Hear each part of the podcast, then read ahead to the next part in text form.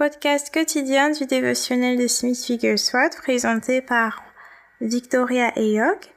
Euh, merci d'être présent aujourd'hui pour ceci. Et sans plus attendre, nous commençons par la prière comme d'habitude. Seigneur éternel, notre Père, notre Roi, Seigneur, enseigne-nous à marcher selon la foi tous les jours de notre vie ou de nos vies respectives. Au nom de Jésus-Christ, ton Fils, nous te prions. Amen.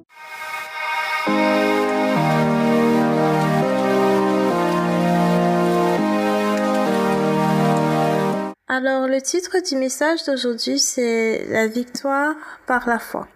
La victoire par la foi. Et nous allons donc aller dans Luc chapitre 17, verset 5 et Luc chapitre 18, du verset 1 au verset 14. Nous lisons dans la version Louis II. Luc chapitre 17, verset 5. Les apôtres dirent au Seigneur, augmente-nous la foi, ou augmente notre foi. Luc chapitre 18, du verset 1 au verset 14. Jésus leur adressa une parabole pour montrer qu'il faut toujours prier et ne point se relâcher. Il dit, il y avait dans une ville un juge qui ne craignait point Dieu et qui n'avait d'égard pour personne. Il y avait aussi dans cette ville une veuve qui venait lui dire, Fais-moi justice de ma partie adverse. Pendant longtemps il refusa, mais ensuite il dit en lui-même, Quoique je ne craigne point Dieu et que je n'ai d'égard pour personne, néanmoins parce que cette veuve m'importune, je lui ferai justice, afin qu'elle ne vienne pas sans cesse me rompre la tête.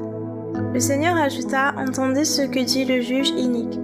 Et Dieu ne fera-t-il pas justice à ses élus qui crient à lui jour et nuit et tardera-t-il à leur égard? Je vous le dis, il leur fera promptement justice. Mais quand le Fils de l'homme viendra, trouvera-t-il la foi sur la terre? Il dit encore cette parabole, en vue de certaines personnes se persuadant qu'elles étaient justes, et ne faisant aucun cas des autres. Deux hommes montèrent au temple pour prier. L'un était pharisien et l'autre publicain. Le pharisien debout priait ainsi en lui-même. Ô Dieu, je te rends grâce de ce que je ne suis pas comme le reste des hommes, qui sont des ravisseurs, injustes, adultères, ou même comme ce publicain. Je jeûne deux fois la semaine, je donne la dîme de tous mes revenus. Le publicain se tenant à distance n'osait même pas lever les yeux au ciel, mais il se frappait la poitrine en disant Ô Dieu, sois apaisé envers moi, qui suis un pécheur. Je vous le dis, celui-ci descendit dans sa maison justifié, plutôt que l'autre, car quiconque se lève sera abaissé, et celui qui s'abaisse sera élevé. Parole du Seigneur Dieu Tout-Puissant, nous rendons grâce à Dieu. Amen. Alors je rappelle le titre de l'enseignement d'aujourd'hui, la victoire par la foi. La victoire par la foi.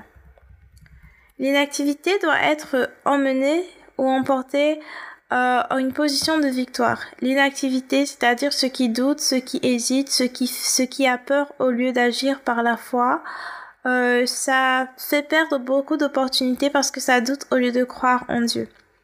Qu'est-ce qu'est la foi? La foi, c'est le principe vivant de la parole de Dieu. C'est la vie.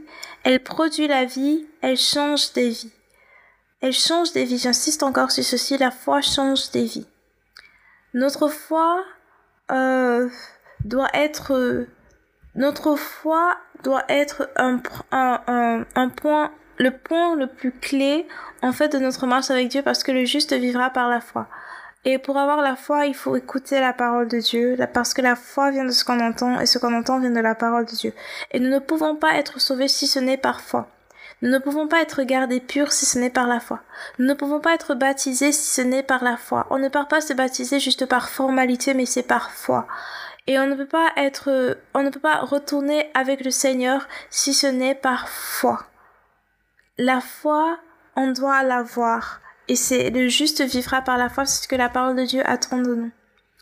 Maintenant, toutes les merveilleuses choses que Jésus a faites, c'était pour que les gens soient changés et que ces personnes soient comme lui. Essayez de regarder, essayez un peu de visualiser dans votre tête en ce moment tout ce que vous avez lu dans les évangiles jusqu'ici, euh, Matthieu, Marc, Luc, Jean et ce que vous avez lu aussi dans Actes des Apôtres. Essayez de visualiser ça dans vos têtes. Vous voyez des gens qui ont été changés. Toutes les personnes qui étaient en contact avec Jésus, bon, ça c'est sauf les scribes, les pharisiens, les personnes qui ne voulaient pas être changées, les personnes qui ont rejeté le salut. Mais sauf ces personnes-là, vous voyez, toutes les personnes qui étaient en contact avec Jésus ont été changées d'une manière ou d'une autre. Pour certaines personnes, c'était juste un changement physique, c'est-à-dire la guérison. Pour d'autres personnes, c'était un changement, en plus du changement physique, c'était le changement spirituel, en voyant un changement dans leur caractère, leur attitude, leur manière de vivre. Jésus a changé tellement de personnes. Il n'a pas changé, il continue de changer les gens. Euh, ça ne s'est pas arrêté dans les évangiles. Vous voyez dans Actes des apôtres, regardez Saul, qui est quitté de persécuteur de l'église à chrétien persécuté. Saul, qui, dont le nom a été changé euh, en Paul. Regardez, regardez dans la vie de tous les jours. Il y a, si vous regardez vraiment dans votre entourage, vous allez voir des personnes qui, et vous-même, vous, êtes probablement un exemple, des personnes qui n'étaient pas disciplinées, qui étaient colériques, qui étaient arrogantes, qui étaient pas pieuses, qui étaient, qui marchaient dans le désordre, la désobéissance, et un jour, bam, le Seigneur les a transformés, les a changés. Jésus est venu changer nos vies. Le christianisme, si tu restes tel que tu étais avant de devenir chrétien, et que dans ta vie, plus le temps passe, moins tu t'améliores et tu ne changes pas, tu ne deviens, tu ne te rapproches pas de ressembler à Christ, c'est que vraiment il y a un problème avec ton christianisme parce que le christianisme est censé nous changer. Ce n'est pas juste lire quelques prières, euh, réciter les versets bibliques et tout. Non, le christianisme, ça change la personne. Nous devons être comme lui, penser comme lui, agir comme lui.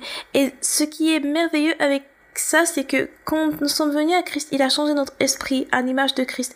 Maintenant, c'est notre notre âme, notre pensée, notre intelligence qui doit être renouvelée pour que ce qui est à l'intérieur, c'est-à-dire dans l'esprit, se reflète euh, à l'extérieur, dans notre âme et maintenant dans notre corps, notre chair.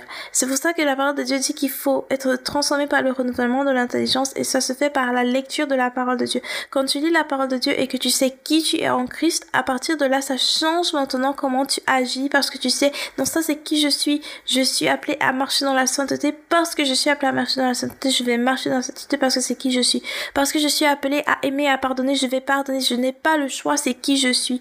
Donc la parole change et te fait savoir qui tu es dans le Seigneur. Jésus, Jésus, Jésus était dévoré par le zèle de la maison de Dieu. Il faisait les œuvres du Seigneur en tout temps. Et c'est ce que nous sommes aussi appelés à faire. Il n'a pas encore, il n'a pas encore été révélé ce que nous allons être, mais nous savons que quand ce sera révélé, nous serons comme lui, parce que nous le voyons tel qu'il est. Ça, c'est 1 Jean chapitre 3 verset 2.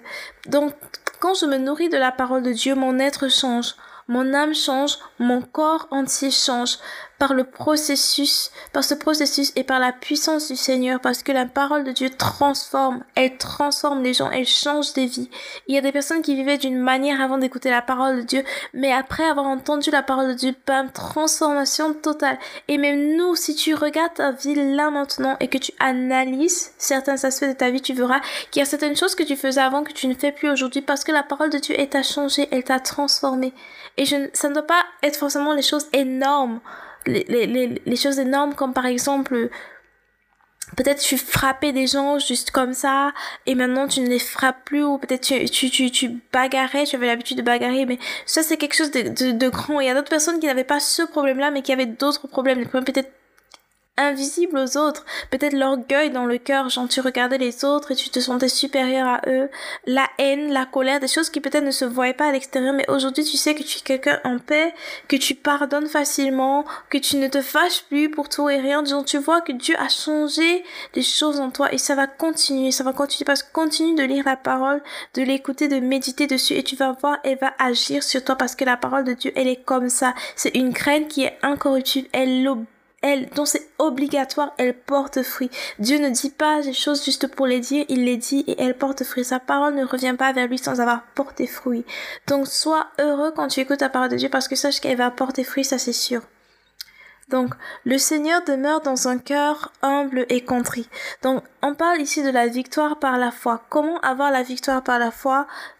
On a déjà donné le premier principe, il faut écouter la parole de Dieu, donc la lire, à voix haute pour pouvoir l'entendre et l'écouter pendant qu'on la lit, la mettre en pratique. Deuxième méthode de victoire par la foi. Euh, autre chose, c'est euh, tu ne peux pas purifier le péché, tu ne peux pas laver le péché, tu ne peux pas être fort ou forte quand tu es dans le péché, tu ne peux pas avoir des visions venant du Seigneur vraiment quand tu es dans le péché en tout cas, pas des visions comme tu devrais en avoir, sauf si peut-être des visions pour t'avertir, te demander de sortir du péché et tout ça. Mais tu peux pas avoir la vie spirituelle que tu es censé avoir quand tu vis dans le péché, quand tu te plais dans le péché, quand tu te, quand ta vie, euh, euh, c'est une vie de péché, tout simplement.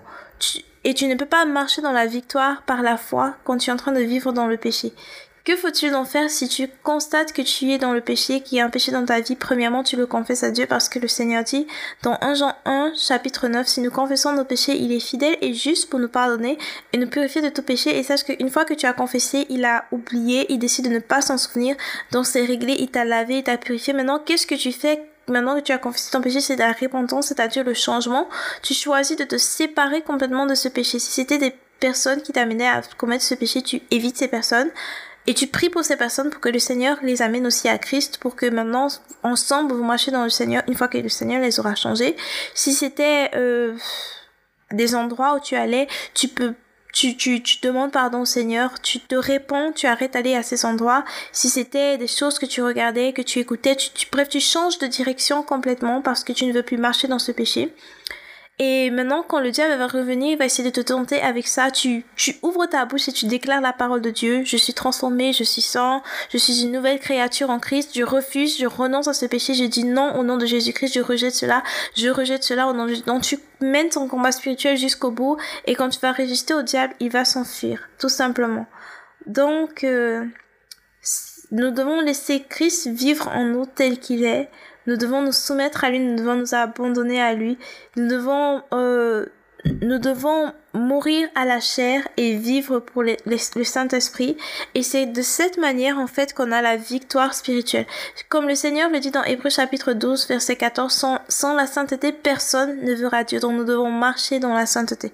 Donc ce sont quelques armes, quelques clés pour marcher dans la victoire en Christ. Je cite encore la lecture de la parole de Dieu, l'écoute de la parole de Dieu, euh, la prière, la louange, l'adoration, euh, se soumettre à Dieu, l'obéissance à la parole de Dieu et sortir du péché, se repentir fermement et changer.